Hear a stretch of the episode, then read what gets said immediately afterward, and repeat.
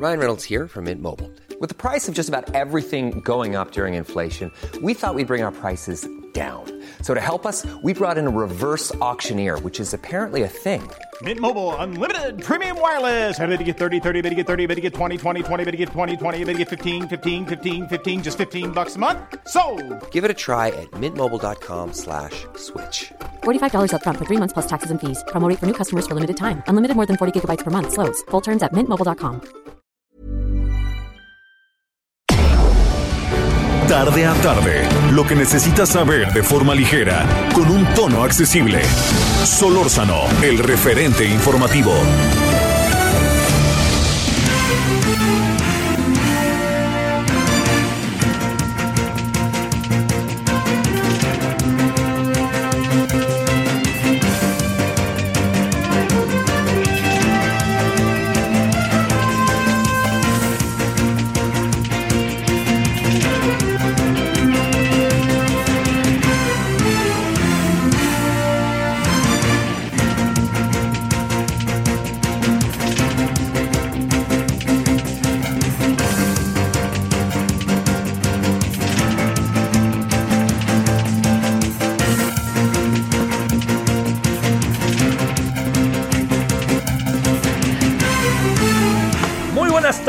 Tardes, aquí andamos con el gusto de siempre saludándolo, esperando que haya tenido hasta ahora buen día.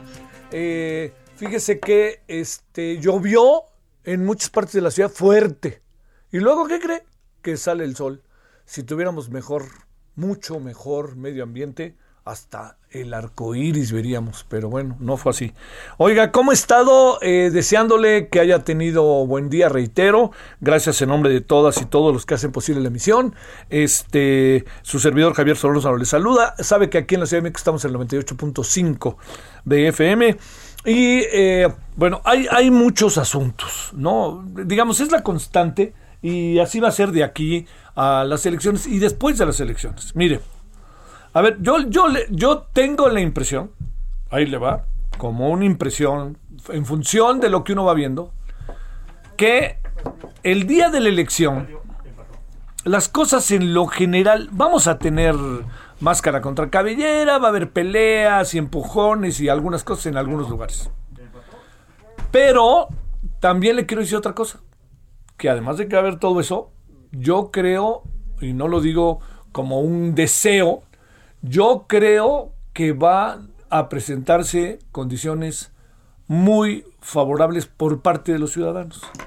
A ver, la elección, no se nos olvide, ¿eh? por favor, esto es importantísimo.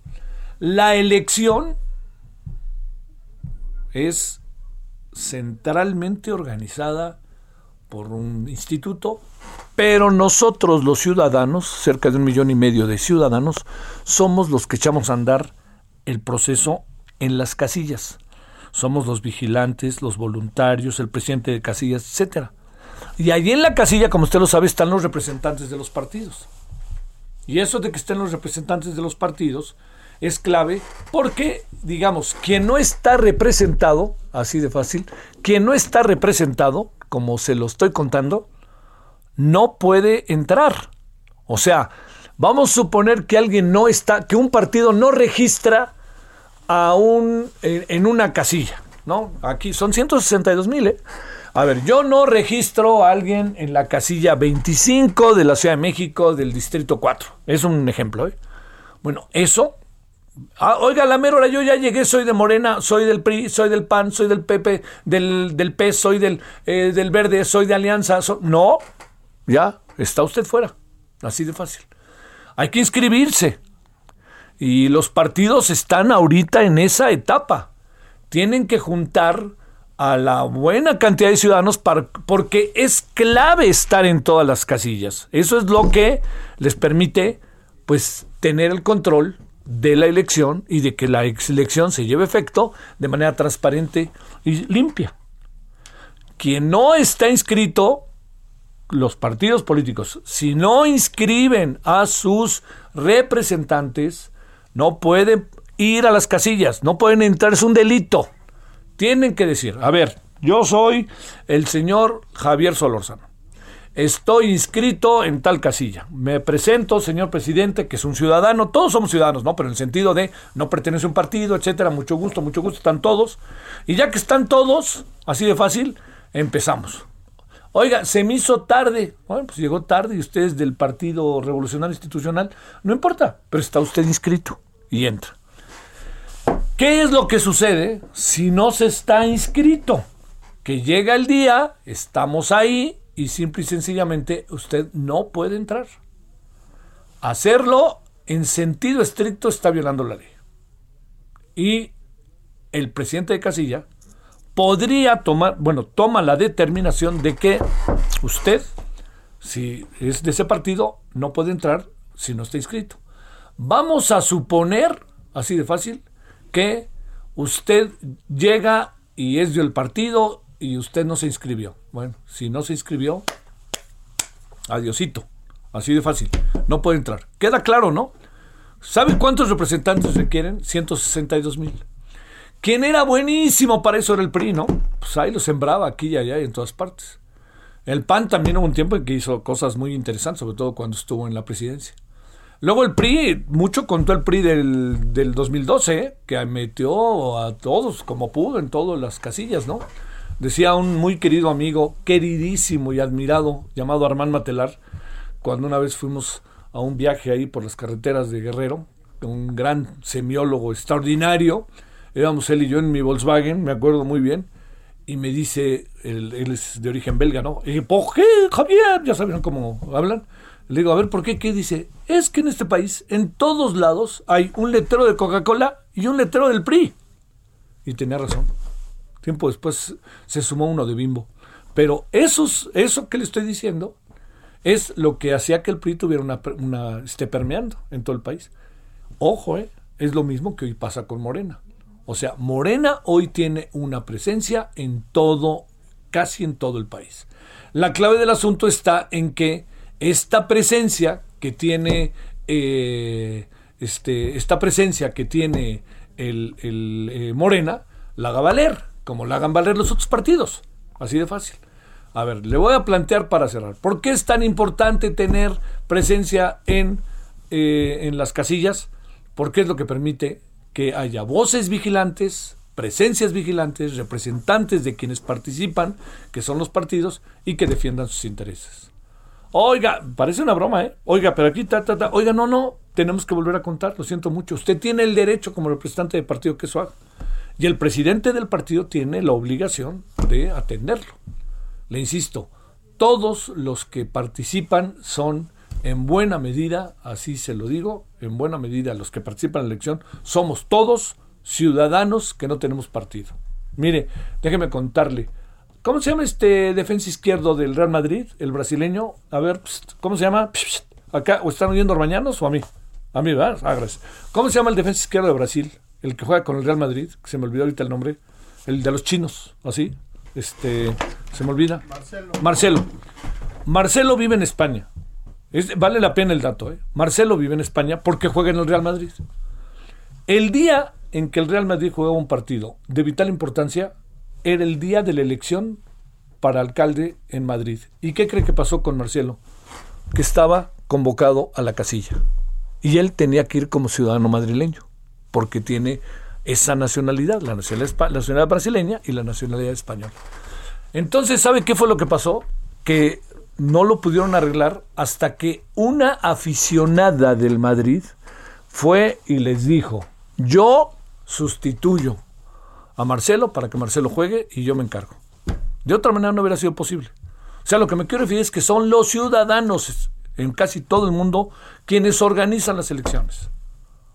No quieren al INE, ya párenle, ¿no? Ya dejen de atacarlo, ya, ahí lo tenemos. Pero no quisiera pensar que Moreno está creando una condición contra el INE para luego gritar fraude, que eso sería profundamente delicado y rudo. Y por ahí no creo que por ningún motivo vayan las cosas. Bueno, en suma, a ver, lo que tenemos frente a nosotros hoy es una elección que está obligada la sociedad en términos de carácter moral, ético, cívico, de participar. Segundo, los partidos están obligados a tener el mayor número de representantes. Entiendo que no es tan fácil conseguir a 162 mil, pero bueno, yo supongo que los partidos grandes con, lo podrán hacer, con dificultades, seguro, pero lo podrán hacer. Segundo. Tercero, no puede echarse a andar la idea de que eh, estamos, eh, este, de, que el, de que va a haber fraude. Porque esa idea permea de tal manera que cualquier derrota la van a quedar ser victoria porque van a acusar al árbitro. Dicho para cerrar, lo que haga el INE ese domingo es clave. Es un trabajo que el INE ha venido haciendo en las últimas décadas, como IFE, ahora INE. Ojo con lo siguiente, el gran asunto, creo que con todas las dificultades, máscara contra cabellera que vamos a tener ese día, peleándose a lo mejor en algunas casillas, no, que un voto, que otro voto, que mire, que no sé qué, que vea, que aquí tachó y acá tachó, lo que quiera, eso yo tengo la impresión de que va con dificultades en muy pocos casos, dificultades en muy pocos casos, va a terminar siendo resuelto. El gran asunto es el, la noche y el día después. Cuando salgan los resultados, y empiezan a decir, es que aquí, es que allá, es que aquí, es que allá. Yo tengo la impresión de que el fraude el día de la votación es cada vez más difícil de llevar a cabo. No veo a veces ni cómo, así se lo digo. He estado en casillas, he participado, he visto, no he visto la Ciudad de México solamente, he visto comunidades pequeñas. Ya hay un control total. Aquí el gran asunto va a ser que van a apelar a muchas cosas que me parece que son profundamente delicadas y que se puede estar creando un ambiente para ir tras ellas. Dejemos que la elección se mueva sola. Dejemos que la elección la hagan los ciudadanos. Háganse un lado partidos. Ustedes nomás presenten a los candidatos. Nosotros nos encargamos del resto. Nosotros organizamos, organizamos las casillas y nosotros somos los que vamos a votar. Y ahí dejémoslo, ¿no? Así de fácil. Porque además en medio estamos en un verdadero, la verdad si se lo digo, ¿no? En un asunto, me atrevo a decir sin exagerar, profundamente complicado, porque pues este las campañas, la verdad que no calientan, ¿no? No se ve por dónde, ¿no? Hay mucha banalidad. Bueno, les da hasta por el karaoke. ¿Para qué? Pues para buscar la manera de que al final pues hay que distraer porque ni discurso tiene, ¿no? Pero bueno, ahí andamos. Temas, le insisto, para atender, para voltear a ver que es muy, muy, muy importante voltear a ver esos temas, ¿no? Bueno, y antes de irme hacia algo más, eh, a ver, le quería decir, eh, um, algo le quería contar. Eh, que el INE se declaró incompetente para resolver quejas de PAN y PRD por intervención de López Obrador en Nuevo León y la mandó a la Comisión Electoral, que ese es un asunto que se ve a venir. ¿eh? Este, y otro tema es que no, a ver, espérame. Sí, básicamente, bueno, de lo que ahí quería sobre el mismo tema que estamos, no, no quería pasarlo por alto. Eh, entonces, pues bueno, ahí veremos qué es lo que viene. Vamos a seguir con el asunto, si le parece, y nos vamos a las 16 con 13 en la hora del centro, agradeciéndole que nos acompañe. Gracias, aquí andamos, estaremos aquí hasta las 18 horas y estaremos a las 21 horas en televisión. Y sea usted bienvenida, bienvenido. Vamos a darle. Solórzano, el referente informativo.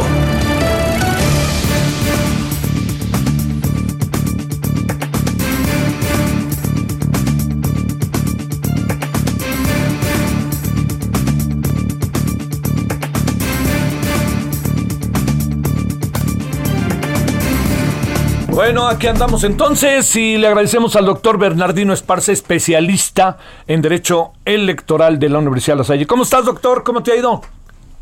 Qué gusto, Javier. Muy bien, gusto en saludarte. Pues aquí esperando la lluvia, que ya ves que ya, llegan las lluvias. Este, pues fíjate que ahora donde yo estaba, ahí toda la zona Condesa, Roma, Polanco, del Valle, así, llovió. Y luego que nos decía yo, oye, nos apareció el sol y dije, pues en una ciudad como esta, ni imaginarse el arco iris, ¿verdad? sí, sí, sí, un ratito, un ratito, no tardará en salir, ya verás. oye, a ver, este, la verdad, doctor, no sé por dónde empezar. Pero, pero no, no creas que, que te vamos a dejar ir invicto, ¿eh? A ver. No, no, no. Este, primero, eh, los partidos ya deben de tener sus representantes en las casillas porque creo que son como 162 mil, ¿no? Sí, son, eh, eh, pues son, eh, tienen que tener registrado en principio los partidos políticos ya prácticamente a sus representantes de partido en el Instituto Electoral local o nacional. Eso es el primer elemento y requisito para que posteriormente pues acudan el día de la jornada electoral. Acuérdense que los representantes de partido son muy importantes. ¿Por qué razón? porque ellos son los que van a valorar, ver, revisar, checar y asentar en, la, en el escrito de protesta, por ejemplo, alguna anomalía o muchas anomalías que puedan ocurrir durante la jornada electoral en cada una de esas casillas. Si no están, después va a haber problemas porque no van a poder hacer constatar si efectivamente ellos impugnen esa casilla, Javier, y digan que en esa casilla se robaron las urnas y lo primero que van a detectar es dónde está el escrito de protesta, por ejemplo, que señale con claridad que usted estaba aquí y que asentó que se llevaron las urnas, por ejemplo, ¿no? Entonces, es bien importante que pues ya prácticamente estén solicitando ese registro, si no es que ya lo tengan. Oye, ¿qué pasa? Porque por información que, que, va surgiendo, Bernardino, ¿qué pasa si un partido no tiene los representantes. No puede participar en la casilla ni entrar, ¿verdad? Mm, sí puede participar, pero sin representantes, no, tienen que estar registrados. El presidente de casilla en su sí, el presidente de casilla tendrá que ver a la persona que esté allí ese día en la casilla y dirá, por ejemplo, Bernardino Esparza representa a tal partido político, sí, aquí está mi gafete y yo represento a tal partido político y tengo el derecho de estar aquí. Claro. ¿No? Porque es mi sección, es mi distrito y por lo tanto yo tengo ese derecho de estar ahí. Y estoy inscrito. Si llega otra persona, si llega otra persona, llega Javier representando al partido político y no tiene ningún registro, pues van a decir, pues usted será mucho de ese partido político, pero usted no me acredita con ningún documento que esté registrado ante el Instituto Electoral. Así que por lo tanto no puede quedarse aquí como representante del partido. Ajá, perfecto. Este, eh, la gran clave del asunto está en que los partidos tengan representación en todas las casillas. Eso los fortalece al máximo, ¿no, doctor? Eso los fortalece mucho. Acuérdate que en las elecciones del 2006, yo recuerdo mucho que muchos se registraron, los partidos políticos registraron a sus representantes de partido, pero ¿qué crees? El día de la elección, pues no acudieron muchos de ellos a la jornada electoral. Entonces, pues sí están registrados ante el INE, pero el día de la jornada electoral no acuden a la casilla. Entonces ahí hay un problema, porque el partido puede decir, sí lo registré, sí, pero hágame constatar que el señor estuvo o la señora estuvo aquí el día de la jornada electoral. Pues no, no estuvo. Ah, bueno, pues ya ese es el problema de usted y de su partido político. partido, no, no hay de nada más. Así es. Bueno, este, por ahí hay, corre la información de que no tiene inscrito a nadie Morena, ¿eh? No es que no tenga quien, sino veto a saber qué esté pasando por ahí, ¿eh?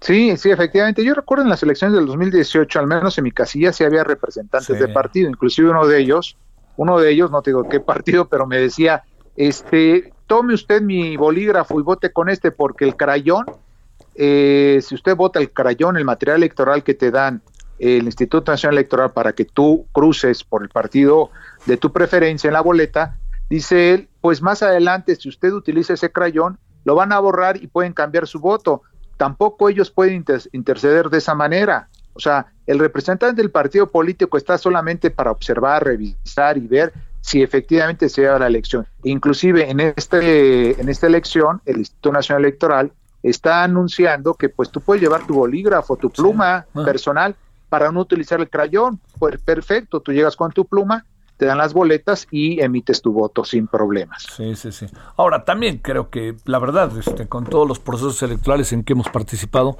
esa idea del crayón verdaderamente me parece un poquito este, eh, trasnochada. Pero bueno, a ver, vamos, vamos ahí. Declinaciones a 20 días de las elecciones. A ver, una reflexión, doctor. No solamente es el caso Ricardo Burs. ¿Qué alcanzas a ver por ahí? Pues yo alcanzo a ver ahí que, pues bueno, al final del día, cuando ya ven perdido una candidatura, me parece a mí, pues que eh, llegan sin duda a los acuerdos y a los consensos para declinar este tipo de candidaturas. Pero ¿sabes cuál es el, el, problema, Javier? Que no nos dicen por qué declinan, porque hay electores que están confiando en ese candidato, por ejemplo, y de la noche a la mañana salen que vamos a declinar. Y bueno, me parece muy bien, pero entonces dígame cuál fue el acuerdo y qué le ofrecieron a usted, señor candidato, para que declinara a favor de otro partido político o de otro candidato. Creo que es bien importante entenderlo eso porque estamos hablando de la transparencia y eso nunca se ha transparentado. ¿Por qué declinan los candidatos? ¿Y cuáles son los acuerdos a que llegaron? O sea, ¿qué me vas a dar si ganas, en pocas palabras, no? Oye, este, ¿cómo ves el caso de Sonora en el caso de, de Ricardo Burz? Pues yo creo que eh, es una estrategia sin duda política, eh, Javier, que les lleva a tratar de obtener un mayor número de votos. Sigo e insisto, ¿qué razón hay para que tú declines y cuál fue el acuerdo político al que tú llegaste para que declinaras? Eh, ahora eso dará garantía que tus electores van a votar por esta nueva candidatura. esa es la grande pregunta al final del día. Sí, sí, sí.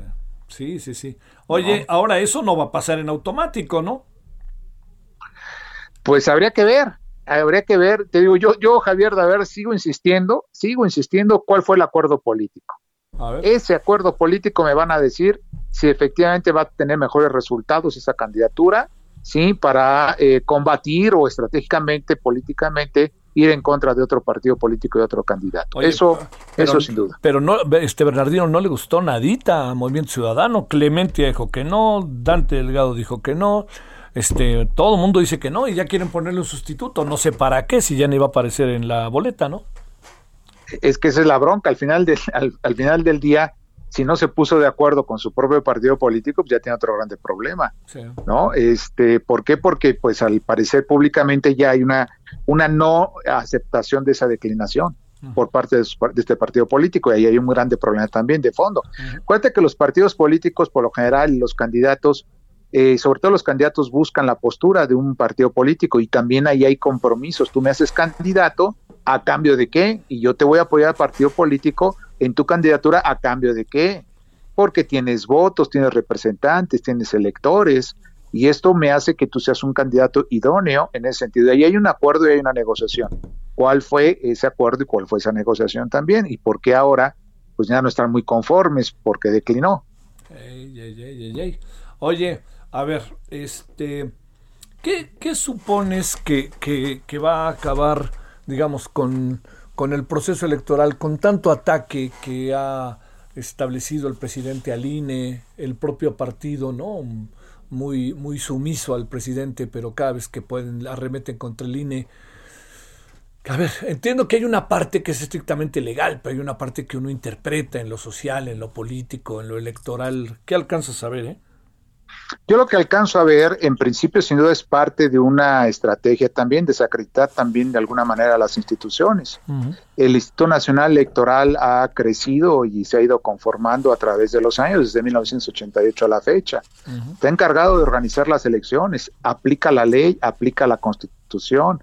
Eh, hoy veía una inclusive una declaración también de su presidente, de Lorenzo Córdoba, que pues de alguna manera se pueden llegar a anular las elecciones, ¿no? Eh, en ese sentido, por los ataques, etcétera, por la denostación hacia el Instituto Electoral, porque está faltando a los, a los valores democráticos, por ejemplo, en ese sentido.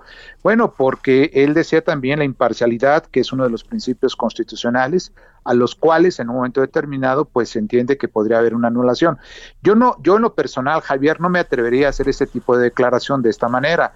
¿Por qué? Porque eh, este tipo de, de aspectos se vería en su momento, acordémonos que son elecciones sí federales y locales en varios estados. Y una nulidad de una elección tiene que tener una serie de elementos, no solamente los ataques desafortunadamente en su momento a las instituciones democráticas, sino en el sentido de que, por ejemplo, tiene que haber en un momento la inequidad del acceso, por ejemplo, a los medios de comunicación. Tiene que haber, eh, para esa nulidad en esas casillas, la apertura de paquetes electorales fuera de tiempo, por ejemplo. Eso ya abrieron el paquete, ya cerraron y todo, y abrieron el paquete. Bueno, pues ahí muy probablemente se tendrá que impugnar esa casilla para que pueda darse esa, esa nulidad. Entonces, creo que esto es solamente más allá y sobre todo más allá en el momento de la jornada electoral y también al principio de la charla contigo ahorita, Javier, pues hablábamos de los representantes de los partidos políticos. Ellos son los que tendrán que hacer también esa parte de la impugnación. La quema de material electoral es otra de las nulidades en la elección, ¿no? Entonces, esto, eso hay que valorarlo en ese sentido. Ya hablamos más del aspecto técnico que del aspecto, digamos, político estrictamente en ese sentido. Pues doctor, te seguimos buscando, si te parece, Bernardino Esparza. Sí, claro que sí. gracias, mucho ¿eh? gusto cuando Gracias. No, al contrario, tus órdenes. Gracias, luego. Un abrazo. Gracias.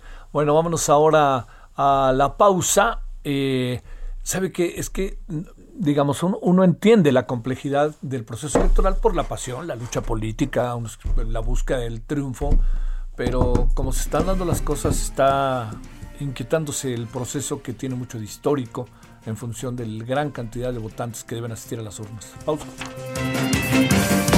El referente informativo regresa luego de una pausa. Estamos de regreso con el referente informativo.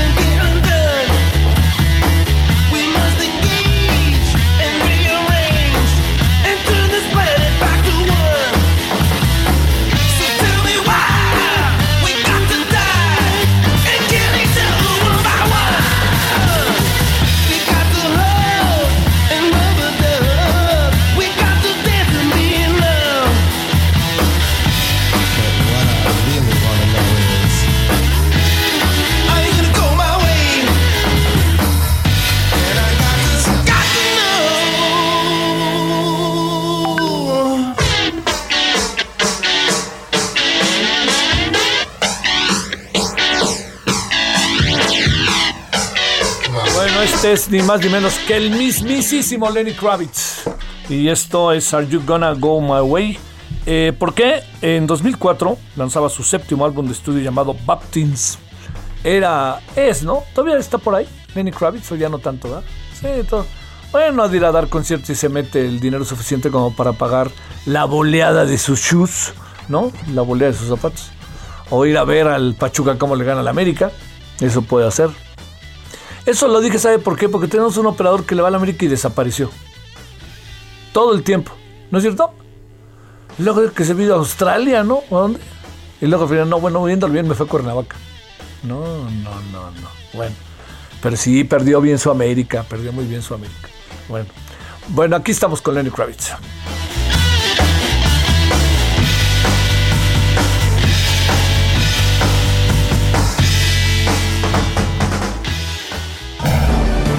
Solórzano, el referente informativo.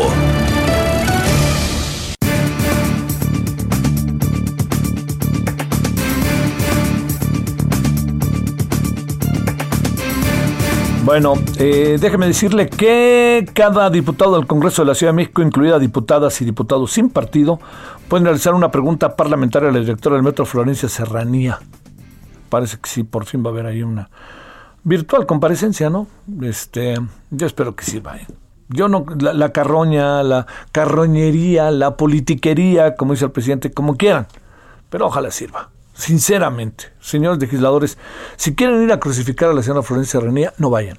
si quieren preguntar para saber y para hacer justicia, no dejen de ir. Pero si quieren agarrar y decirle, es que usted, que no sé, el 35 de marzo, no, no, por favor, ya. Es un buen momento para, para dignificar el debate por la justicia. Ojalá así lo vean. Bueno, 16.34 en Lora del Centro. Eh, muy interesante una encuesta a la que tuvimos hoy acceso. Es Rodrigo Galván de las Heras, director general de De las Heras de Motecnia, que está con usted y con nosotros. Querido Rodrigo, ¿cómo has estado? Buenas tardes.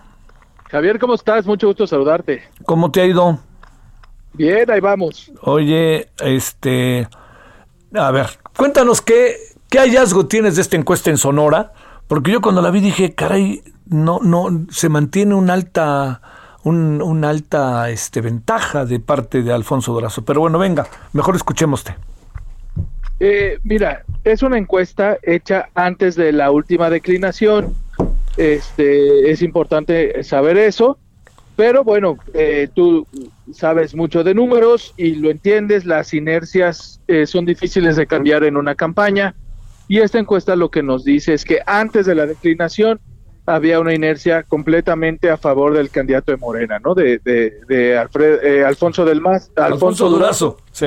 Alfonso Durazo, este, el candidato de Morena.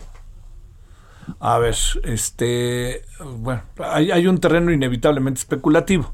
¿no? De qué puede pasar a partir de ahora, que si quieres luego de eso platicamos en función de tu experiencia como, como director de, de, las eras de Motecnia. Pero déjame preguntarte antes de eso, ¿qué, qué, hallazgo importante encuentras eh, tras la muerte de Abel Murrieta? ¿Qué tanto trascendió o no trascendió entre los sonorenses? ¿O se convirtió en un asunto muy local? ¿O qué podemos ver de todo ello? Yo lo primero que te digo es que me parece que eh, la, trágica muerte de un candidato, sea quien sea del partido que sea, es algo que a este país no le ayuda en absolutamente nada. Eh, eso por un lado. Por otro lado, sabemos que eh, este candidato, desgraciadamente asesinado, era amigo personal del hasta ayer candidato de MC a la gubernatura y me parece que pasa la, la renuncia o la declinación más por un tema personal que por un tema político o de otro tipo. Cosa que es, no sé si estés de acuerdo, completamente entendible. O sea, este, bueno, pues era, era amigo personal, ¿no? Eso, eso le da, eh, a ver, ¿qué tipo de lectura le puede dar al electorado? O si llega el electorado hasta esa lectura de la cual estamos platicando, Rodrigo.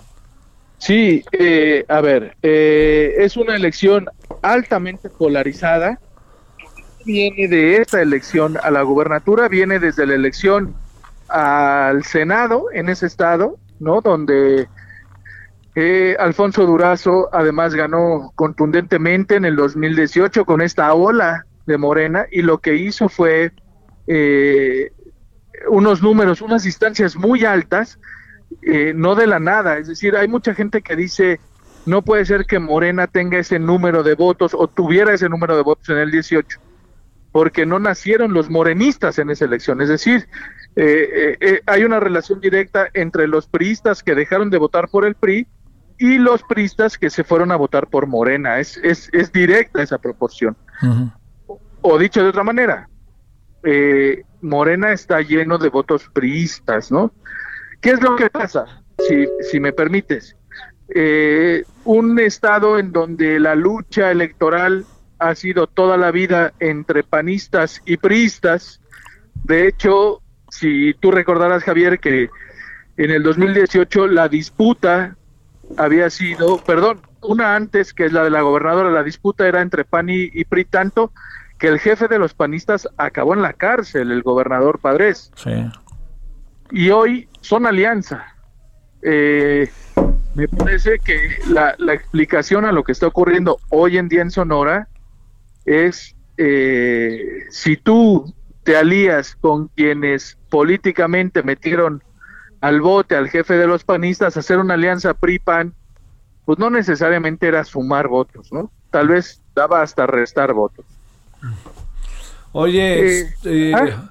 personajes digamos, eh, hay, hay no, no, necesariamente la mejor de las miradas sobre la gestión de Alfonso Durazo al frente de la Secretaría de Seguridad. ¿Eso pesa, no pesa o qué pasará ahí?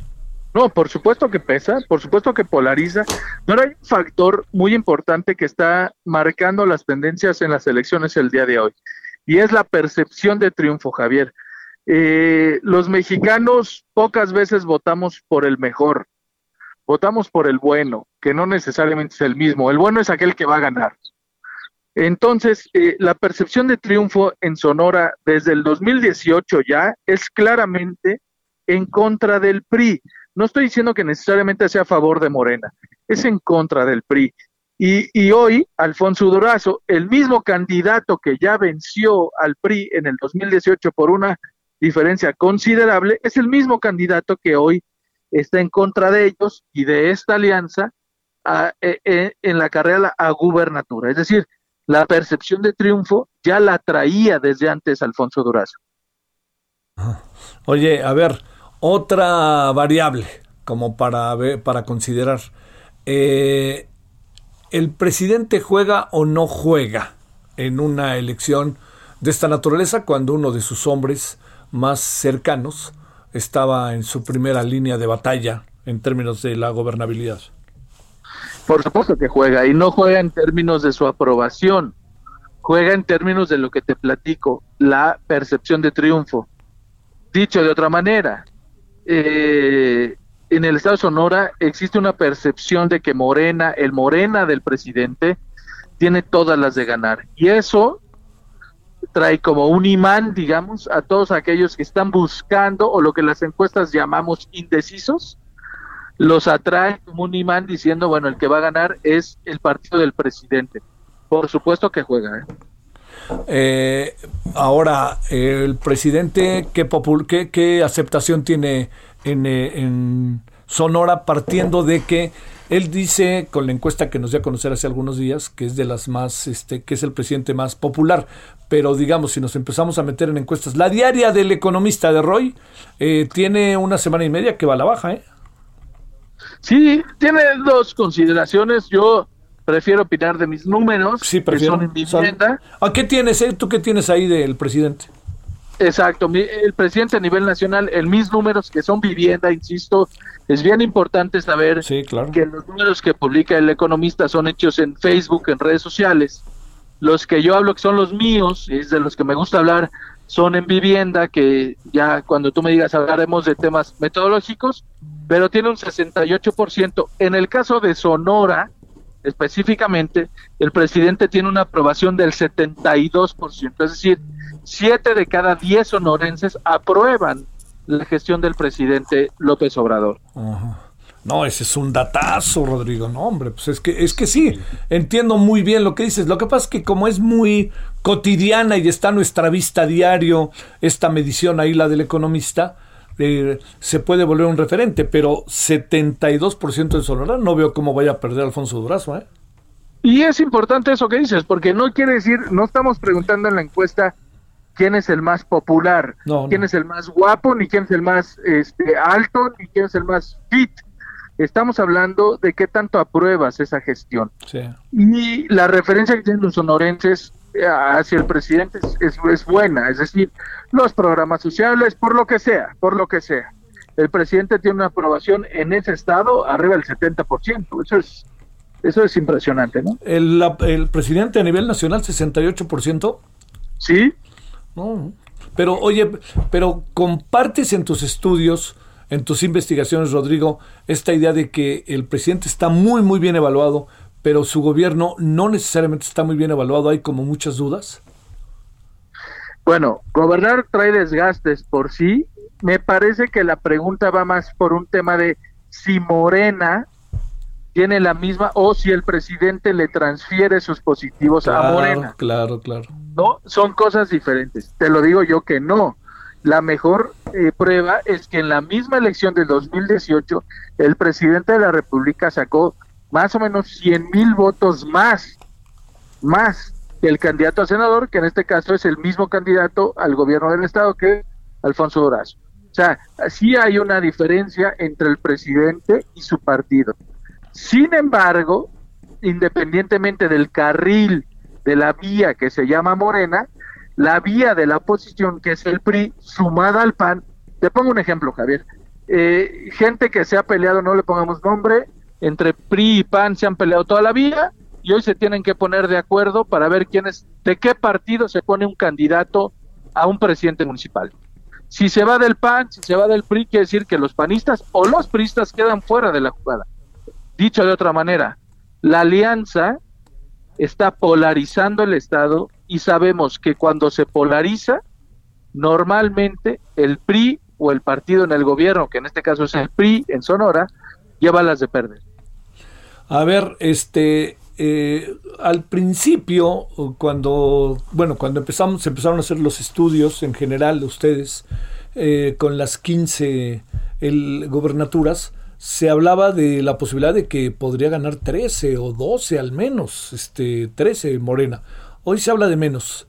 ¿Hay algo ahí que tú nos pudieras comentar sobre, visto el tema en términos globales? Sí, mira, sin duda, si giráramos eh, la pirinola. Sí, claro. Es muy probable que la pirinola caiga en pierden todos.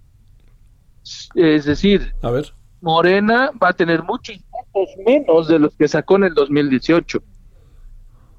El PAN va a tener menos diputados, el PRI y la Alianza van a perder mucho. En el caso específico de Sonora, en estas elecciones y en esta percepción de lo que puede ocurrir con las gubernaturas, eh, el nivel, digamos, lo que los ciudadanos están percibiendo en sus candidatos a gobernador, va a hacer que la participación el día de la elección sea muy baja nadie está convenciendo al 100%. Por lo tanto, esto va a favorecer a aquellos partidos que tengan las mejores preferencias o las estructuras más fuertes. Y en el caso de Sonora, sin lugar a dudas, desde hace tres años y hasta hoy, es Morena. Eh, este, ¿Ves eh, difícil que pueda eh, perder la mayoría en el Congreso? ¿ah? Sí, la verdad lo veo, lo veo complicado. No sé si va a haber una mayoría absoluta va a depender de esta discusión que traen entre cómo se van a calcular los plurinominales. Sí, claro. Eh, sin lugar a dudas, Morena no va a llegar a las gubernaturas que creía, no tengas duda. Este, hay estados en donde empezaba de puntero y tal vez hoy está en tercer lugar. Campeche, por ejemplo. Campeche. Campeche, por ejemplo. Nuevo León. Sí. Nuevo León, por ejemplo. ¿Nuevo León la ves este de dos o de tres? No, yo hoy Nuevo León la veo ya de dos, la veo ya de dos. Sí. Este, y eso, por supuesto, que en términos de percepción, hace que Morena, para la mayoría de la gente, diga no va a tener la misma fuerza que en el 2018. Que eso no quiere decir que el número de curules, el número de gobernaturas, a ver, estamos hablando tú y yo hoy de que decían que eran 14, pero son 8. A ver, 8 ya las hubiera querido cualquier partido el día de hoy. pero claro. ¿no? Este, estamos hablando de que si es mayoría simple o mayoría absoluta. A ver, no hay un partido que tenga mayoría absoluta desde 1990, me explico, o sea, eh, por muy mal que le vaya hoy al partido en el poder, va a tener una fuerza todavía importante. No porque lo esté haciendo bien, que viene la pregunta de lo que estás diciendo. Viene más bien porque las participaciones van a ser tan bajas que la inercia se va a mover poco, ¿no? ¿Va a servir para algo esa famosa alianza PAN? Vamos, ¿Va por México, va por Sonora, va por esto? A mí, en lo personal, por lo que estoy midiendo, lo que tengo en los números, es que es una alianza sumar a la América y las Chivas no necesariamente te va a sumar votos. Vas a tener más, no tengas duda. Este, de ahí a que van a ganar más de lo que hubieran ganado solos, lo veo difícil, ¿no? Y más si se trata de las chivas, ¿no? Bueno, tú dime. a ver, este, para cerrar, eh, ¿ves la posibilidad de que el hecho de que, digamos, este, estamos en un terreno especulativo, más allá de los números que nos has presentado, Rodrigo, pero está la posibilidad de que pueda revertirse la, la desventaja que tiene Va por Sonora en función de hechos como el eh, dejar la candidatura, no se puede declinar, pero decir me voy con el señor este, Gándara, este, eh, que pueda permear más el tema lamentable de Abel Murrieta, que le saquen trapitos al señor este, secretario de Seguridad, hoy candidato. ¿Ves ahí alguna posibilidad o está como el escenario más menos establecido? Te doy dos datos para tratar de responder la pregunta. Venga. El primero es que cuando un cuerpo lleva una inercia necesita de otro cuerpo más fuerte para cambiar esa inercia, decía Newton eso, ¿no? Sí, claro. Eh, el tema de Burs, cuando no llega a 10 puntos electorales, no se ve lo suficientemente fuerte para que pueda cambiar la inercia. Sí. Pero además de eso, bueno, tú has estado en miles de elecciones, conoces de declinaciones varias, y nunca se suma el 100% de los puntos. Nunca ven automático. Aún si fuera automático y se sumaran los 10 puntos, según la encuesta que yo levanté antes de la declinación, si se sumara el 100% de los votos de Burs a Gándara, aún así seguiría más de 10 puntos abajo. Eso por un lado. Y por el otro lado, recordemos que las elecciones en Sonora se eligen presidentes municipales, por ejemplo, diputados federales, por ejemplo. Es decir, MC de Sonora no nada más es Burs, hay candidatos que están peleando sus elecciones en lo local. Me parece que la marginalidad de lo que pierde Burs no necesariamente se suma al PRI, pero además no necesariamente queda suelto de MC. Sí. Oye, dicho de otra manera, si no hay una cuestión de, este, de estas inesperadas, eh, las cosas quedarían más o menos como hoy las lee de las eras de Motecnia, más o menos, ¿no? Sí, se ve, se ve, sobre todo estable es la palabra, se ve estable. Sí, sí, sí. Eh, oye, eh, ¿por qué supones que en algunos casos Morena eh, la ventaja que tenía la, la vino a perder? ¿Qué, ¿Qué variables? ¿Son variables locales fundamentalmente? Mira, lo que yo veo es que lo que marca ese evento específico es un distanciamiento entre el gobierno federal, Andrés Manuel, y su partido. En el caso de Sonora queda lejos. Hay otros lugares en donde tal vez va a marcar un parteaguas, sin duda.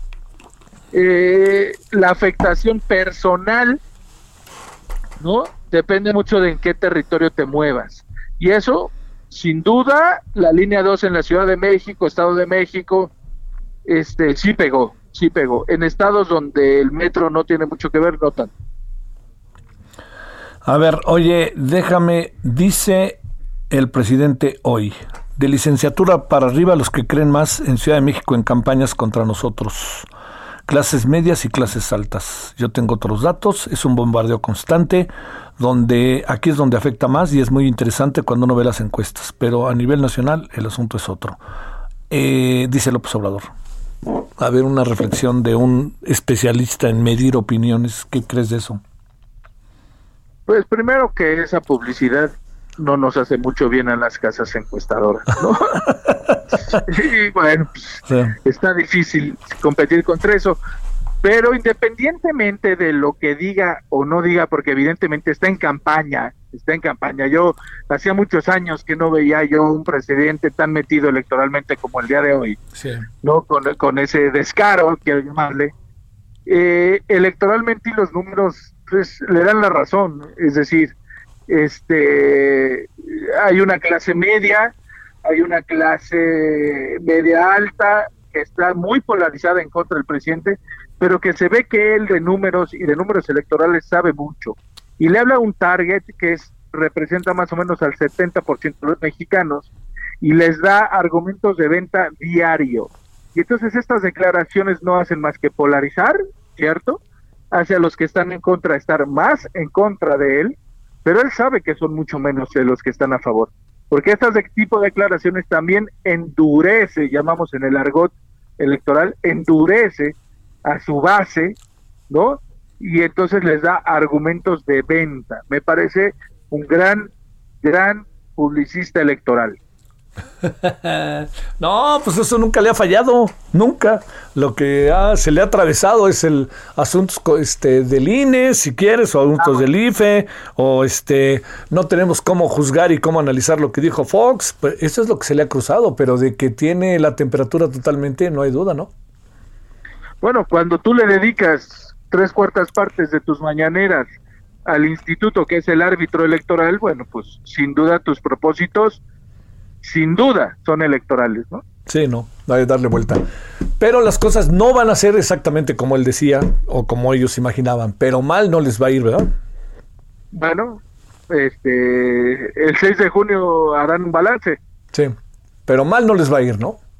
No, no, no, no creo en términos federales. Sí me parece que el presidente está concentrado en su elección, que es la de los diputados federales, eh, y me parece o se percibe que está dejando a los locales operar sus elecciones locales.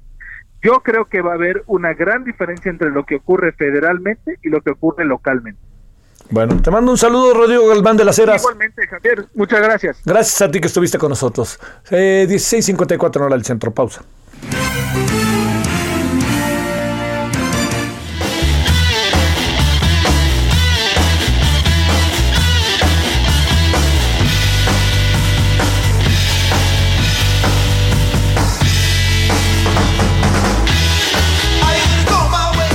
El referente informativo regresa luego de una pausa. Tarde a tarde, lo que necesitas saber de forma ligera, con un tono accesible. Solórzano, el referente informativo.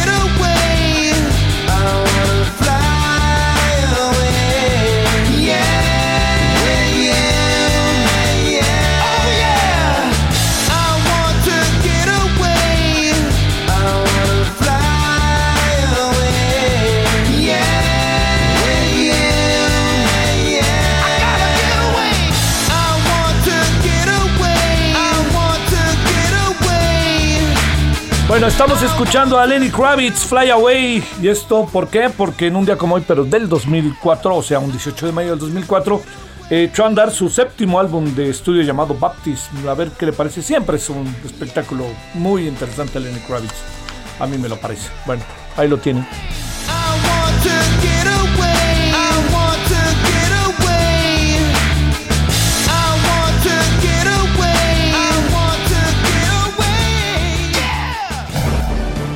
Solórzano, el referente informativo.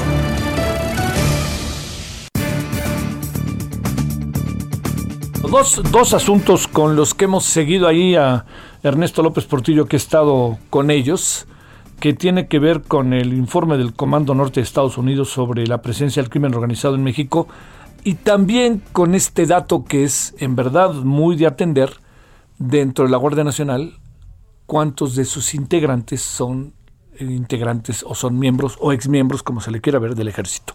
Bueno, le hemos pedido a Ernesto López Portillo, coordinador del programa de seguridad ciudadana de la Universidad Iberoamericana. Recuerde que usted, eh, usted fundó y dirigió el Instituto para la Seguridad y la Democracia, el INCIDE. Está con usted y con nosotros. ¿Cómo ha estado, Ernesto? Gracias, como siempre. Buenas tardes. gusto saludarte, Javier, a tus órdenes. ¿Por dónde le entramos? Eh, a ver, este, primero por el tema del 35%. ¿Será así? Ahora, un informe de esa naturaleza viniendo de quien viene, supongo que, que pues es preciso o algo así, pienso, ¿no? Adelante, Ernesto. No, es que el problema es que estamos encerrados en un, estamos atrapados allí en un atorón de mucho tiempo, porque todo el tiempo se está hablando de delincuencia organizada, tanto en México como en buena parte, yo creo que del mundo, sin que tengamos una idea clara de, de qué es, de qué tamaño es, cómo funciona, en dónde funciona, cómo interactúa con las instituciones de gobierno, cómo interactúa con la sociedad. Eh, es decir, el Estado en general no, no, no, no entra a construir interpretaciones eh, pues oficiales, formales, que nos digan eh, exactamente qué está pasando en Michoacán, qué está pasando en Jalisco, qué está pasando en Chihuahua, etcétera, pero no desde el punto de vista de la detención de una u otra persona o el relato está interminable, Javier, de que se confrontan entre ellos, son confrontaciones entre ellos sin que sepamos exactamente si al Estado le, el Estado hace algo para poder parar, eh, algo con, con efectos, eh, con los efectos deseados para poder reducir esas violencias. La posición del Comando Norte es muy similar. Eh, tiene el agregado de que se trata de una posición que evalúa un país extranjero, ¿no? A México. Pero es igual, en el sentido de que este general no considera necesario explicar de dónde saca esa proporción del territorio que estaría controlada por el crimen organizado. Ojo, Jesús Esquivel publicó en proceso esta semana un artículo a propósito de que hizo su trabajo y le fue a preguntar al general, pues datos, fundamento. O sea, ¿cómo le hizo? ¿De dónde saca el dato? Sí y la respuesta es la respuesta es notable porque eh, eh, notable en términos políticos porque lo que le contestan es que los dichos del general se sostienen por sí mismos. Esas son las palabras que les dijeron. Eso, eso es tremendo es tremendo porque entonces eh, pues no no tiene que rendir cuentas por sus palabras no tiene que explicarse con nadie y si nos dice que es el 50 el 40 el 30 o el 90 pues es su verdad y pues hagámosle como queramos, ¿no? La respuesta es háganle como quieran porque el general se sostiene en sus dichos. Lo que le mandaron a Jesús Esquivel fueron las grabaciones de lo que ya sabía, de lo que ya sabíamos que había no, hecho no le dijeron nada, no, nada nuevo, ¿no? Nada nuevo. Una, una situación de este Ernesto, ¿en qué se puede fundamentar, este, o por dónde, dónde estaría esta, esta metodología para saberlo? Pues yo puedo hacer meras especulaciones. Eh, lo que Estados Unidos hace es eh, promover este modelo de eh, identificación de organizaciones, hace una gradación, un ranking de las personas más peligrosas, las clasifica como tales y concentra, se enfoca en perseguirlas.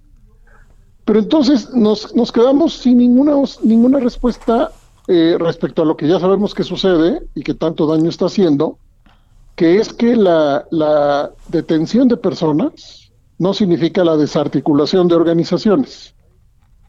Eso ya lo sabemos, está escrito en mil estudios. Es una estrategia que no reduce las violencias, no reduce la delincuencia organizada. Lo que hace es eh, incluso promover a través de la, del descabezamiento de las organizaciones promueve las confrontaciones, el relevo de liderazgos violentos, las confrontaciones violentas entre las propias organizaciones y se queda fuera la discusión de fondo, repito, se queda fuera la discusión de fondo de qué está realmente pasando y sobre todo cómo eso que llamamos delincuencia organizada forma parte del tejido institucional, social, económico, cultural en tantos lugares eh, de este país como de otros. Al final el general hace una declaración política, Javier. La respuesta del subsecretario Mejía Verdeja pues, es igual, porque le contesta, pues no tiene razón, pero México tampoco dice cuál es la dimensión real de este problema. Y recordemos que eh, Alfonso Urazo, antes de dejar la Secretaría de Seguridad y Protección Ciudadana Federal, dijo que ya no había ni un solo territorio dominado por la delincuencia organizada. Pero fíjate, es el sentido contrario a la declaración del general, pero tampoco tiene argumento, ¿no? Esto lo pusimos en varios tweets. Estados Unidos dice una cosa, México dice lo contrario, y ninguno de los dos se ocupan en decirnos de dónde sacan su conclusión. Entonces, yo sé que a la gente esto le puede parecer lejano, Javier, eh, pero no lo es, no lo es, porque el Estado nos enseña una política que nosotros hemos llamado una política ciega frente a la delincuencia organizada. Descabezar, descabezar, descabezar, mientras eh, la delincuencia organizada se multiplica, se fragmenta, se diversifica, accede a armas de alto poder y no tenemos más que esperar la siguiente noticia, ahorita especialmente en campañas, eh, pues no hay días sin noticias respecto a la violencia de una delincuencia organizada que eh, más allá de lo que diga el general o lo que diga México, está diseminada por todo el país. Este, ay, caray, no, es ahora un 35%. Tú, digamos, en función de lo que tú alcanzas a apreciar, este, ¿será eso o no? No puedo decirlo, Javier.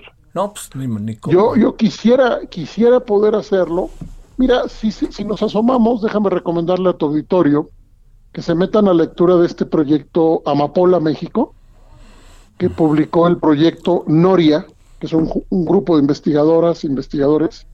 Si tú te metes a las entrañas de lo que es la amapola, Javier, ¿sabes qué trabajo te cuesta distinguir entre el mercado criminal, las violencias, los grupos criminales que están administrando ese mercado y esas violencias? y la sociedad en general en ciertas partes del país. Es decir, está completamente enraizado, históricamente enraizado, el modelo eh, de gestión violenta de mercados criminales. Entonces, si tú me dices en dónde hay control del gobierno, en dónde hay control del crimen organizado, yo te puedo decir que tenemos muchísima información en donde todo indica que hay municipios enteros sometidos, regiones enteras sometidas, sí. ¿Cómo lo comprobamos? Pues necesitaríamos los expedientes de investigación, las acusaciones y las condenas, Javier. Como para. Con expedientes que nos dijeran la historia. La historia, la historia probada en juicio, no, no, la de, todo mi respeto al, al, trabajo periodístico, pero la historia se prueba en juicio. Si tú tienes en juicio a 300 personas bajo prisión y condenadas porque demostraste que hacen actividades delictivas de tal y tal naturaleza, entonces tú has probado en juicio y has probado con todas las de la ley que esa delincuencia organizada funciona de cierta manera. Pero mientras no tienes eso, Javier, tienes brochazos. Tienes brochazos, tienes especulaciones, de la cual desafortunadamente los medios lo reproducen mucho porque se quedan con esas versiones parciales que, que no nos ayudan, Javier. Sí, sí, sí. Oye, este, eh, ¿qué, mapeo tendrá el gobierno mexicano de esto? Eh? ¿Perdona? ¿Qué mapeo tendrá el gobierno mexicano de esto? Bueno, yo he preguntado, eh, yo puedo decirte aquí que un funcionario, un alto funcionario civil federal de este sexenio, me dijo que en estricto sentido no había esto que entenderíamos como un diagnóstico nacional de la delincuencia organizada. Ojo, ojo, cosa que es delicadísima. Pero lo que se nos sigue diciendo siempre es que tanto la Sedena como la CEMAR tienen un diagnóstico propio que abarca el país entero, que nunca hemos podido ver y que no podremos ver nunca, yo creo, porque esas instituciones no rinden cuentas por lo que hacen y lo que entienden que es el problema y la forma como lo enfrentan. Yo acabo de subir un tuit esta tarde diciendo que ni la Guardia Nacional, ni la Secretaría de Seguridad y Protección Ciudadana, ni la CEMAR, ni la SEDENA tienen una demostración del impacto que sus estrategias tienen sobre las violencias, Javier. Esto parece muy lejano, muy abstracto, mucha teoría, pero no, en realidad estamos con políticas públicas que todo el tiempo nos dicen que se están logrando cosas. De hecho, Mejía Verdeja le contesta así al general de Estados Unidos en, el, en la revista Proceso, le dice, claro que estamos logrando cosas, pero nunca le dice en dónde está y cómo funciona la delincuencia organizada en este país, porque no está públicamente a discusión con evidencia de las instituciones, Javier. O sea, no está la evidencia. Tú no puedes encontrar hoy, Javier, no puedes hacer un clic en algún lado y entender alguna interpretación, eh, si quieres con toda la información reservada de las investigaciones abiertas y demás, pero me refiero a interpretaciones sociológicas, antropológicas, transdisciplinarias que el Estado debería estar haciendo para entender mejor los fenómenos e intervenirlos más allá de la persecución penal, pues intervenirlos de otra manera y no solamente con, con programas sociales dirigidos a los jóvenes, sino con programas enfocados en regiones y municipios específicos, en donde tu diagnóstico, que le llama la teoría diagnóstico hiperlocal, te dice exactamente qué tienes que hacer en esos municipios y si tienes o no tienes toda la autoridad local eh, comprada, corrompida, sometida, violentada, pues los diagnósticos lo tienen que mostrar. Entonces, sin diagnósticos públicos estamos todo el tiempo diciendo que las cosas se hacen y ahí estamos donde estamos. Es un país que triplicó su índice de violencia homicida en los últimos años y que tiene en estos últimos cuatro años, según el último documento que sacamos en nuestra serie Descifrando la conferencia presidencial, estos últimos cuatro años son los más violentos para México de este siglo, Javier. Bueno, a ver, este, mm, estamos, seguimos sin evidencia empírica, ¿verdad? Es un problemón porque eh, esto lo hablo con funcionarios. Lo que pasa es que quieren, quieren secrecía, quieren anonimato. Eh, no se ponen de acuerdo adentro de las propias instituciones de cuál debería ser el modelo para demostrar eh, con evidencia que, que tienen eh, o que las cosas salen bien o que no salen bien y las corrigen, que aprenden con base en la experiencia y que discuten sus modelos, eh, entre otras cosas, y esto lo he dicho mucho contigo, entre otras cosas porque el Congreso no pregunta.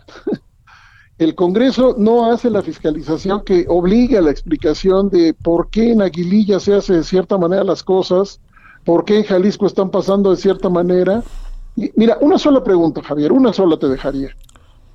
Que la Fiscalía General de la República explique cómo colabora con las fiscalías locales frente a lo que está pasando.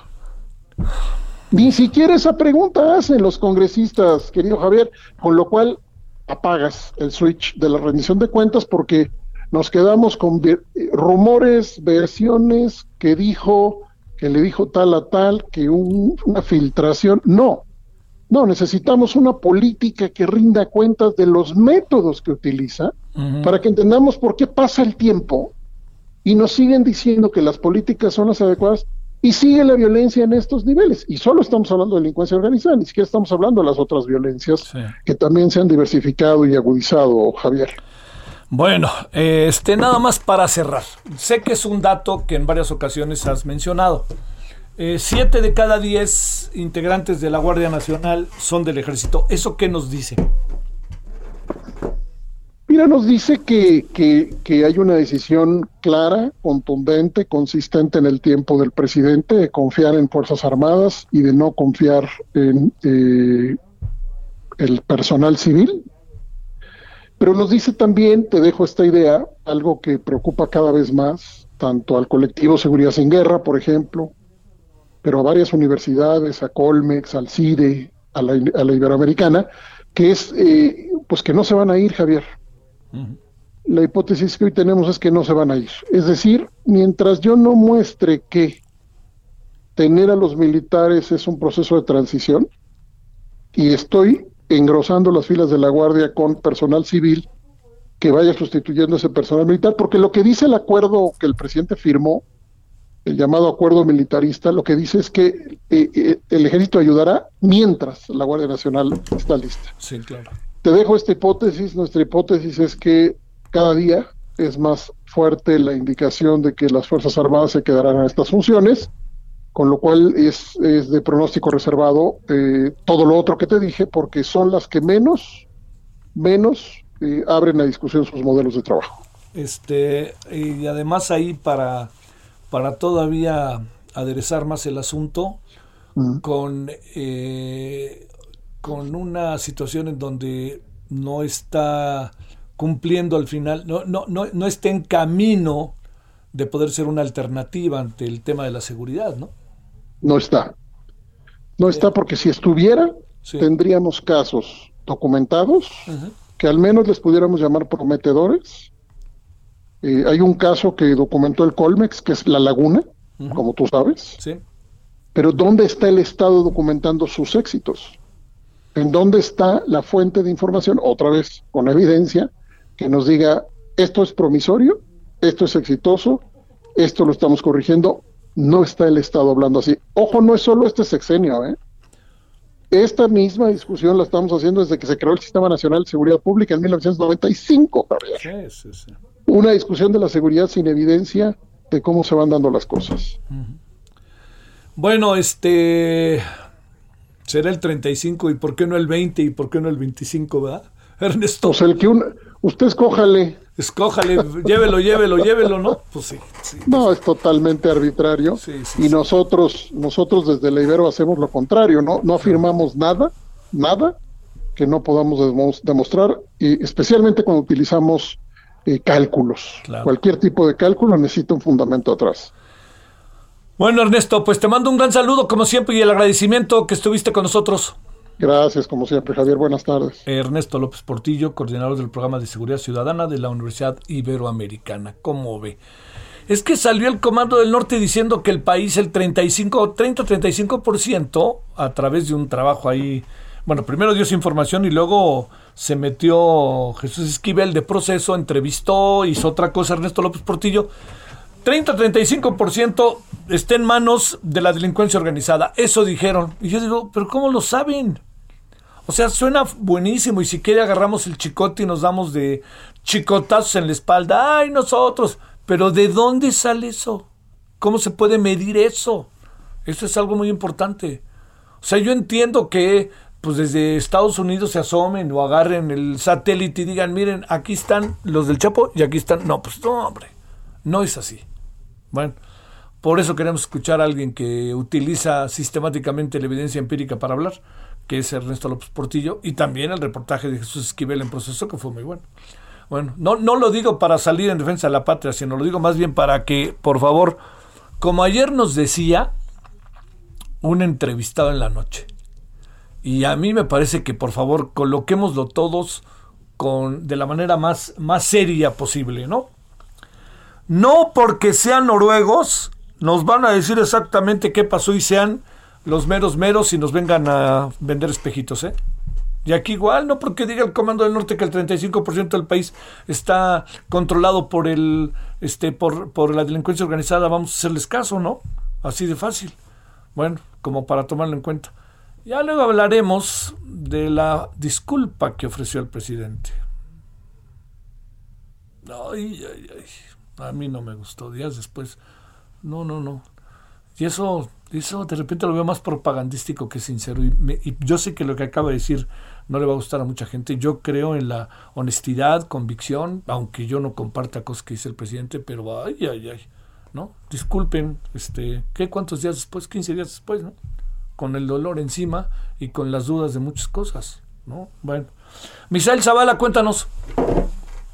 Buenas tardes, Javier. Buenas tardes al auditorio. Pues te cuento que a casi dos semanas de la elección, las bancadas de Morena y el Partido Verde y también el Partido del Trabajo en el Senado mostraron su músculo y arroparon la candidatura de David Monreal a la gubernatura de Zacatecas en un evento realizado en la Universidad Autónoma de Zacatecas con motivo de la presentación del libro eh, número 33 del líder de Morena en el Senado, Ricardo Monreal Ávila. Se reunieron 27 senadores de estas bancadas, tanto de Morena, del Verde Ecologista y del Partido del Trabajo, quienes llegaron de todos los estados para eh, respaldar la candidatura de David Monreal, quien es hermano del líder eh, de Morena en el Senado, Ricardo Monreal, y precisamente eh, el morenista Ricardo Monreal bromeó incluso y sostuvo que casi tienen el quórum legal para sesionar en esa reunión que se dio en la Universidad Autónoma de Zacatecas. también dijo Monreal que al venir a expresar su, su solidaridad y respaldo a David, que de así decidirlo el pueblo de Zacatecas y de autorizar los creadores, el creador dijo, se enfrentará a uno de los retos más eh, difíciles de su vida, que es ser gobernador de esa entidad. Entre algunos de los asistentes a este evento, donde también estuvo Saúl Monreal, candidato a la alcaldía de Fresnillo, y uno más de los hermanos de Ricardo Monreal, pues estuvieron el presidente del Senado, Eduardo Ramírez, también estuvo Pedro Aces, líder sindical y compadre de Ricardo Monreal, Giovanna Bañuelos de la Torre, quien es la coordinadora del Partido del Trabajo en el Senado, y también Raúl Bolaños Cachocue, quien es el senador por el Partido Verde Ecologista de México. Eh, Ricardo Monreal sostuvo que todos los eh, senadores acudieron con sus propios medios y todos pagaron su boleto de avión y hospedaje, pero bueno, así está la cargada en estos últimos días casi de campaña de cara a la elección del 6 de junio, eh, Javier. Muchas gracias y buenas tardes. Gracias, buenas tardes. Gracias, Misael Zavala. ¡Viva la familia! Mancera, pausa.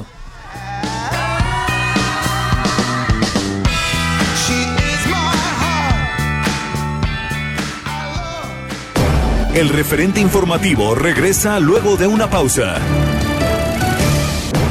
Estamos de regreso con el referente informativo.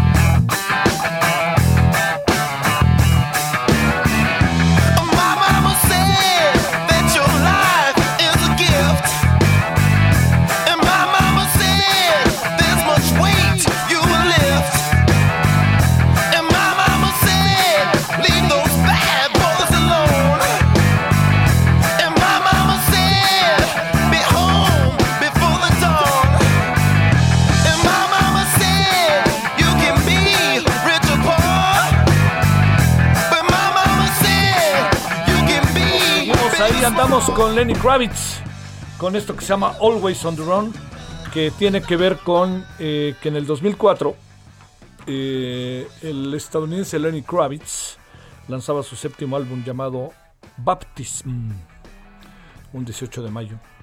Bueno, pues sí. Personaje Lenny Kravitz, además muy emblemático y famoso se hizo, ¿no? Palabra horrorosa que es esa, pero sí es famoso.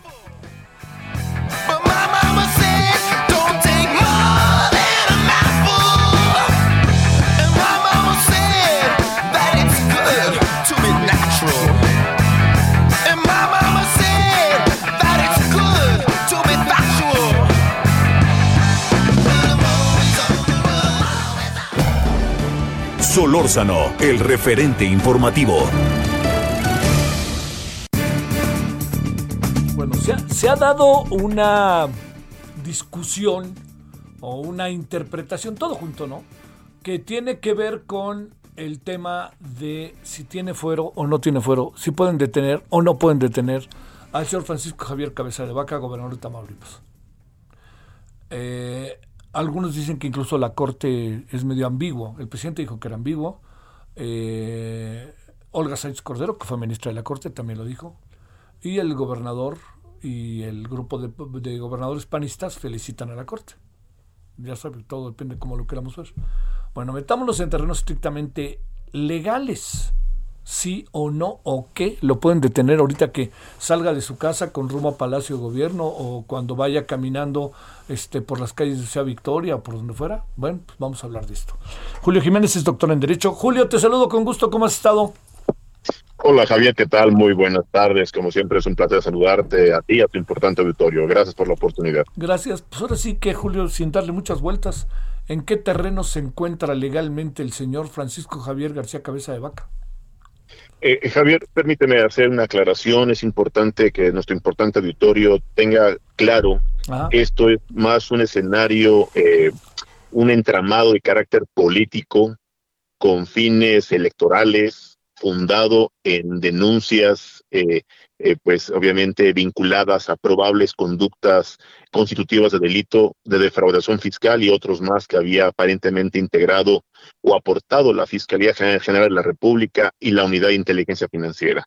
quiero decirte que eh, evidentemente en términos constitucionales, la Suprema Corte de Justicia hace algunas semanas, pues se constituyó en un jurado de procedencia y te quiero decir que derivado de esta garantía de audiencia que se le permitió vía teleconferencia al abogado del hoy gobernador Francisco Javier García de Vaca, no, no acreditaron los elementos ni la probable responsabilidad de los delitos que había señalado la Fiscalía General en su solicitud de juicio de desafuero. Únicamente, únicamente eh, pudieron acreditar la probable, y aclaro, la probable responsabilidad en la comisión del delito de defraudación fiscal. Aclaro, el jurado de procedencia en el que se constituyó en términos constitucionales la, la Cámara de Diputados Federal resolvió que era procedente el juicio de desafuero. Pero hay también que reconocer que en el pacto federal, de acuerdo con nuestra constitución política, en el artículo 111, eh, fracción quinta, en términos de la soberanía, la independencia del Congreso del Estado de Tamaulipas,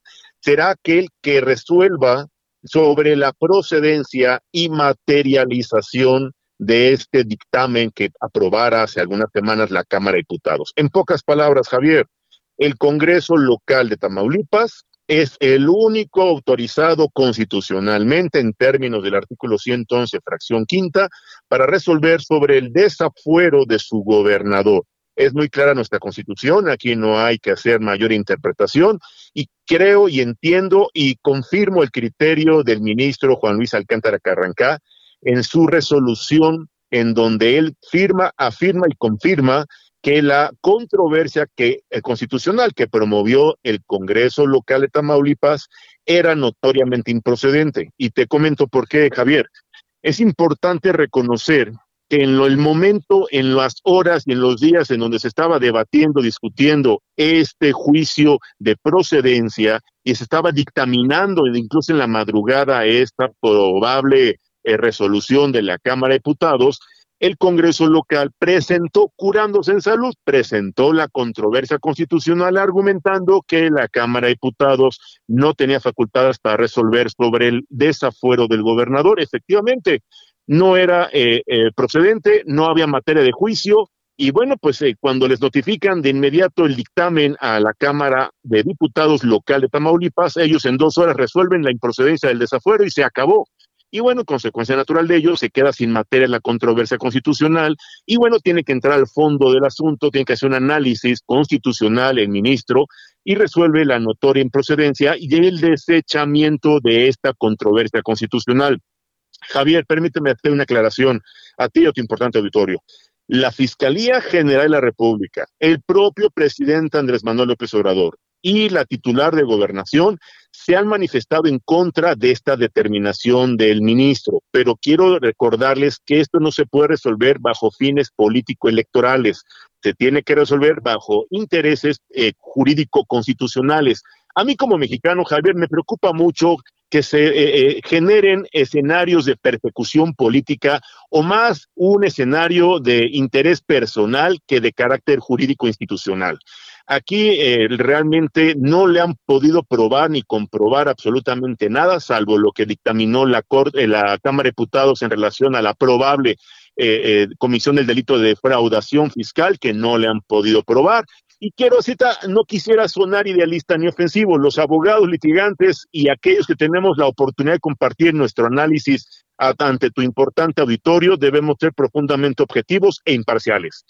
El señor hoy eh, reconocido por su constitución estatal, porque es gobernador constitucional del estado de Tamaulipas, Francisco Javier García Cabeza de Vaca, sigue gozando, si quieren llamarle algunos, de la impunidad que garantiza o la inmunidad que otorga el fuero constitucional hasta octubre de 2022, cuando concluye su encargo como titular del Ejecutivo local. Después de octubre de 2022, Javier, pues ya la Fiscalía podría integrar la carpeta de investigación, judicializarla y solicitarle a una autoridad judicial una orden de aprehensión. Claro, habría que ver por qué delito lo van a, a poder judicializar. Esto creo es importante analizarlo, Javier.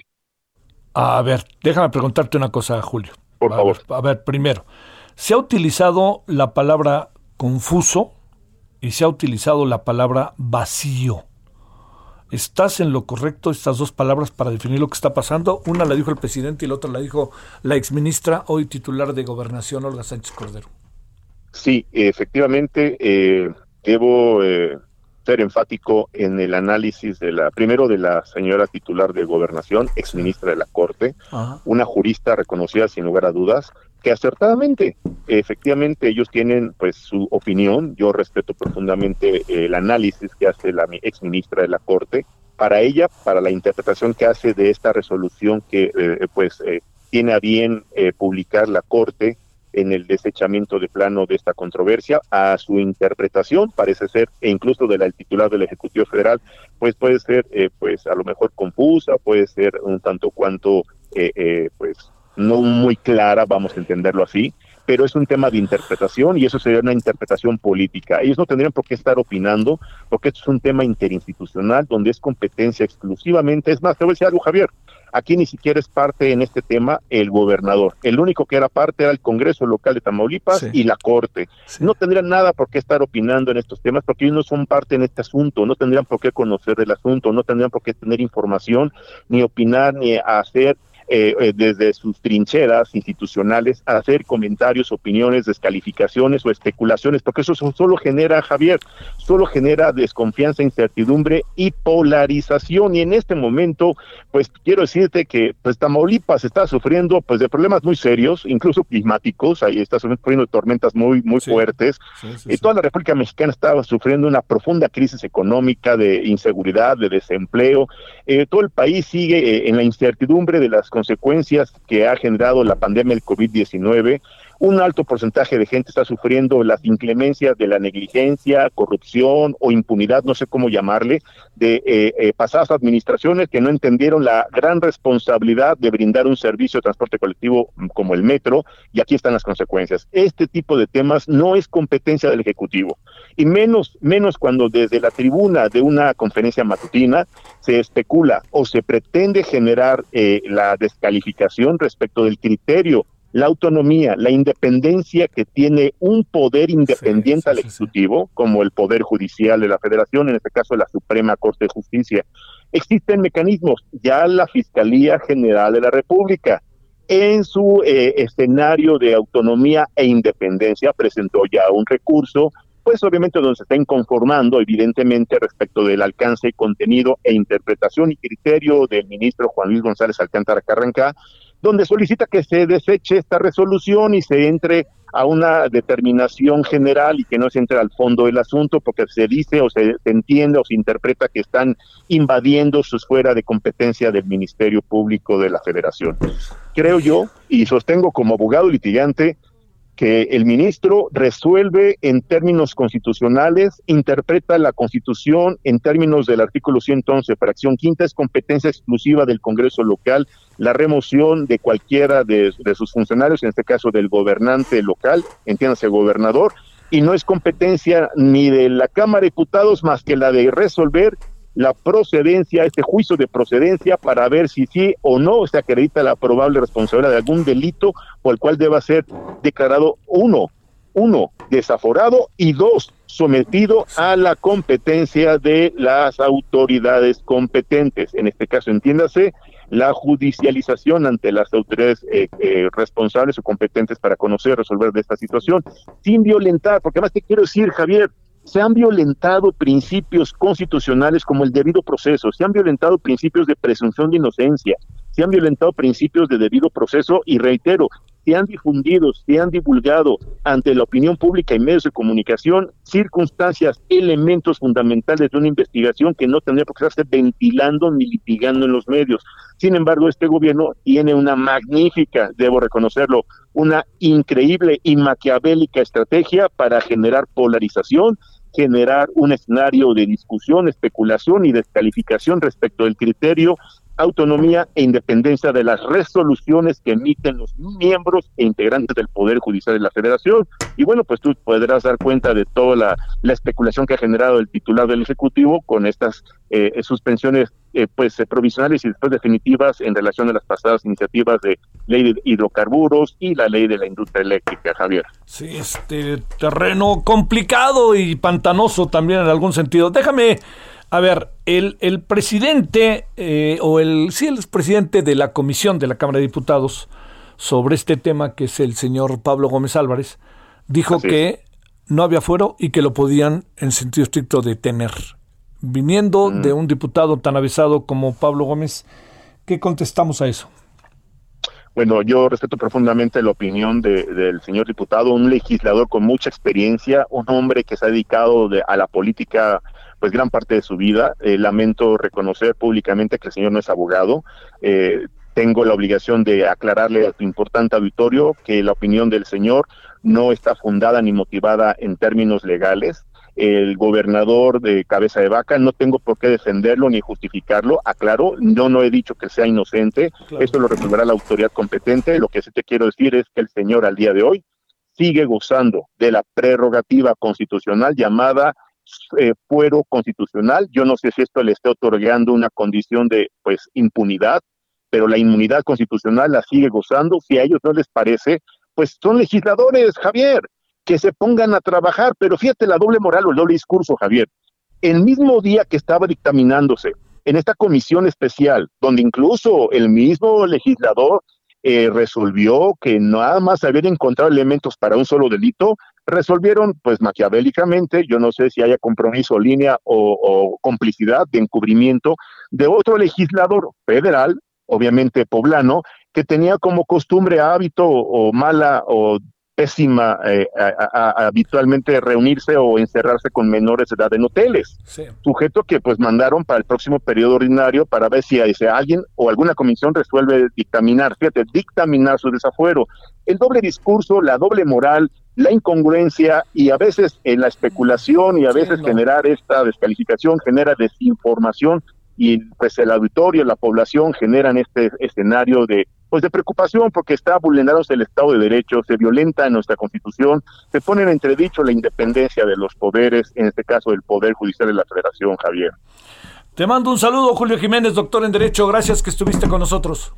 No sabes cómo te agradezco la oportunidad y me reitero a tus órdenes para darle seguimiento a los temas de carácter coyuntural. Muchas gracias y muy buenas tardes. Hasta luego, doctor. Gracias, Julio. 17:46 en la hora del centro. Solórzano, el referente informativo. Balance Inmobiliario es presentado por Centro Urbano. Estrena hoy Casa Odepa en 20. Grandes promociones en Tecámac, Querétaro, Puebla, Cancún, Playa del Carmen y Monterrey. Tu mejor hogar e inversión está en 20. Búscanos en 20.com.mx.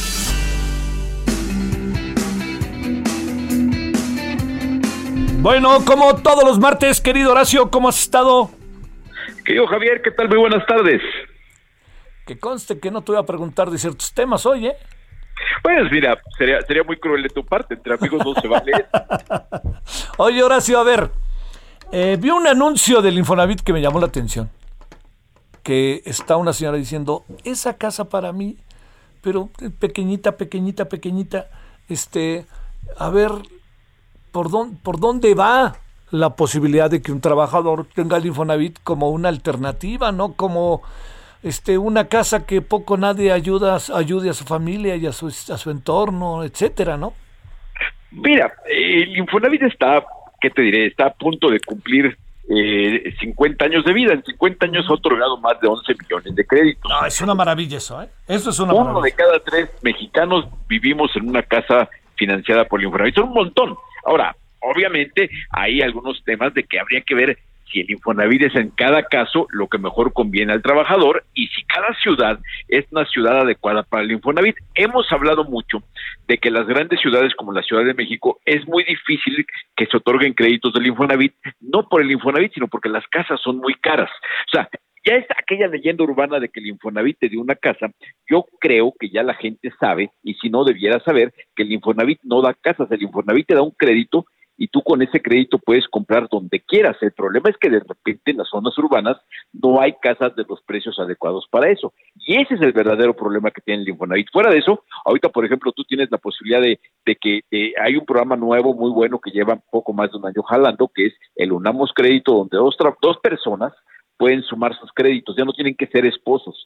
Antes la novedad era el crédito conyugal donde cada esposo tomaba sus créditos, los sumaban y compraban una mejor propiedad. Ahora el crédito eh, se puede sumar sin ser esposo, se puede sumar con un amigo, con un hermano, con tu papá. Estaba la anécdota que, de que el primer crédito de este modelo lo firmó una señora con su yerno. Entonces, creo que ahorita el Infonavit es una gran opción, sin embargo, el grave problema es la falta de viviendas a precios baratos y es lo que a lo mejor la gente se queja de los precios y del tamaño de las casas. A ver, este, ¿por dónde entrarle para los trabajadores entonces? Mira, yo creo que los trabajadores lo que tienen que hacer, primero, una cosa importante es que con cosas como el outsourcing, mucho trabajador estaba en esquemas donde no aportaba a su cuenta de vivienda lo que realmente era su ingreso. Y eso era una desventaja que, le, que llegado el momento le daban un crédito menor porque su patrón le aportaba un crédito menor, la aportación era menor y cuando llegaba el trabajador veía que su crédito era muy chiquito. ¿Qué tiene que hacer el trabajador? Pues ver que su crédito, que su aportación eh, esté sobre su sueldo real, ver que, la, que, el, que el patrón se haga el pago de la aportación al Infonavit y después pues ser muy cuidadoso de tener, por ejemplo, al momento de pensar comprar una vivienda, si yo voy a comprar una vivienda el año próximo, de aquí al año próximo me tengo que poner como meta reunir el enganche y reunir el dinero para los gastos de escrituración, porque si no, mi crédito se va a comer en escrituración, un pedacito. Entonces, lo ideal es que la gente se prepare para hacer esa compra, haz de cuenta como si te estuvieras preparando para comprar un coche, que la gente llega con el enganche, llega con la lana para el seguro, porque ya sabemos, sin embargo, en el caso de los créditos para vivienda, como la gente lo ve como un, como, como que se los dan, no alcanzan a entender que el crédito del Infonavit es un crédito como cualquier otro y ni siquiera es el más barato del mercado, ¿eh? Es un crédito relativamente caro el, crédito del Infonavit, que ahí hay una muy buena noticia que ahorita te la doy, pero pero entonces la gente tendría que tener una cultura financiera, tendríamos que tener una cultura financiera de asumir que el Infonavit no nos hace ningún favor, nos va a dar un crédito con lana nuestra que nosotros ahorramos en nuestra vida laboral, que nos lo va a cobrar, entonces tenemos que ser exigentes de ver a ver cómo está mi crédito y con ese qué casa voy a comprar. A ver, este, eso de que dijiste de que no necesariamente es el mejor crédito para el trabajador del Infonavit, ¿por qué?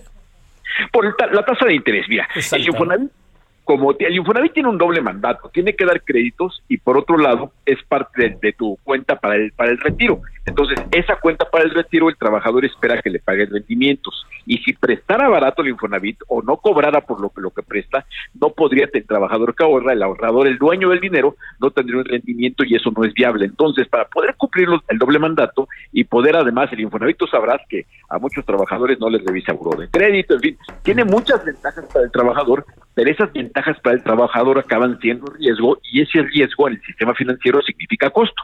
Es más riesgo prestarte porque no te voy a revisar el buro de crédito, perfecto, te presto sin buro de crédito, pero te cobro más alto. Entonces, la tasa del Infonavit es, digamos, del 12% cuando en un banco, quizá, ¿eh? no a todos, pero en el banco está llega a estar abajo del 8% la tasa. Entonces, por eso quizá no es el mejor crédito. Sin embargo, ahí va la buena noticia. La buena noticia es que primero el Infonavit ya pasó los créditos, antes los créditos se entregaban en salarios mínimos y ahora se entrega ya en pesos, lo cual es una gran ventaja porque eso significa que cada año no te actualizan el precio de tu deuda. Y otra noticia importante es que este 20 de mayo, o sea, es noticia fresca, que estamos dando de adelanto, el Infonavit va a anunciar un nuevo producto donde va a bajar su tasa de interés y del 12 va a bajar al 8% y va a quedar al mismo nivel que la banca prácticamente. Bueno, ahí pasan las cosas por lo menos diferentes. Bueno, 50 ah, años del Infonavit, ¿eh? 50 años, 11 millones de créditos y, una tercera parte de la población de un país de 120 millones de habitantes viviendo en una casa financiada por ellos. Hay sus cosas malas, por supuesto, es una larga historia, ha habido de todo en, esos 50 años, en la política mexicana, en, las, en los gobiernos, en los directores de Infonavit, pero hay cosas muy rescatables, eso no, no, no hay que perderlo. Entonces, creo que es importante y bueno, nomás rapidísimo, hoy anunciaron un programa donde a, los trabajadores que tienen un crédito y que perdieron parte de su ingreso, su ingreso durante la pandemia, les van a dar apoyos de reducción en sus mensualidades hasta el 75%.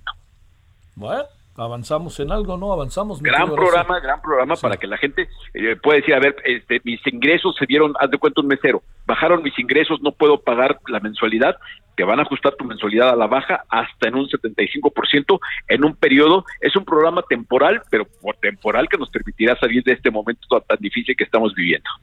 Te mando un saludo, mi querido Horacio Urbano. Buenas tardes. Abrazo fuerte y pues, una oración por el América, querido amigo. Adiós. Hasta luego. Balance Inmobiliario fue presentado por Centro Urbano. Solórzano, el referente informativo.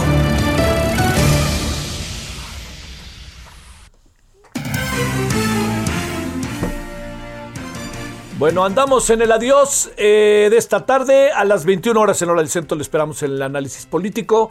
Hoy hay varios asuntos. Vamos a hablar con el Observatorio Ciudadano de Sonora. ¿Qué significa todo esto que está pasando? ¿Cómo se acaba leyendo políticamente? Tuvimos a de las Heras, a Rodolfo, a Rodrigo, y ahí le van dos datos que nos dio, ¿eh? O sea, para esos que ven el economista y ven a Roy Campos, que yo lo veo por supuesto siempre, dice que el 56% de la población está aprobando al presidente. Los datos que tiene de las Heras es que al presidente a nivel nacional lo apoya el 72%. Ojo, ¿eh?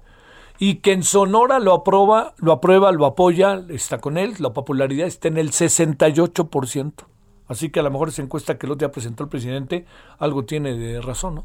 Bueno, vamos a hablar de eso, pero sobre todo en el ámbito de lo político. Vamos a hablar, ayer hablamos con el mejor de Palestina, hoy con el embajador de Israel, vamos a hablar con Marta Bárcena y vamos a hablar del índice de, de paz. Bueno, hay tarde todavía, ahí nos vemos al rato, 21 horas en hora del centro. Hasta aquí, Solórzano, el referente informativo. Heraldo Radio.